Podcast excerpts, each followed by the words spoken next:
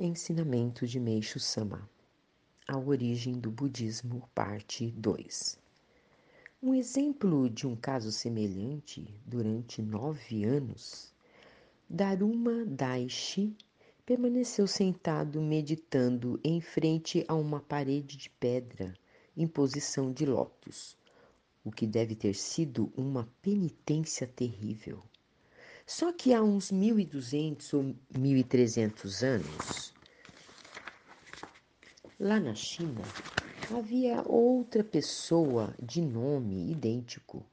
Fato que gera uma grande confusão, já que o Daruma Daishi, que apareceu na China, foi quem se deslocou até o Japão, na época do príncipe Shotoku, que chegou a entrevistá-lo, inclusive inclusive.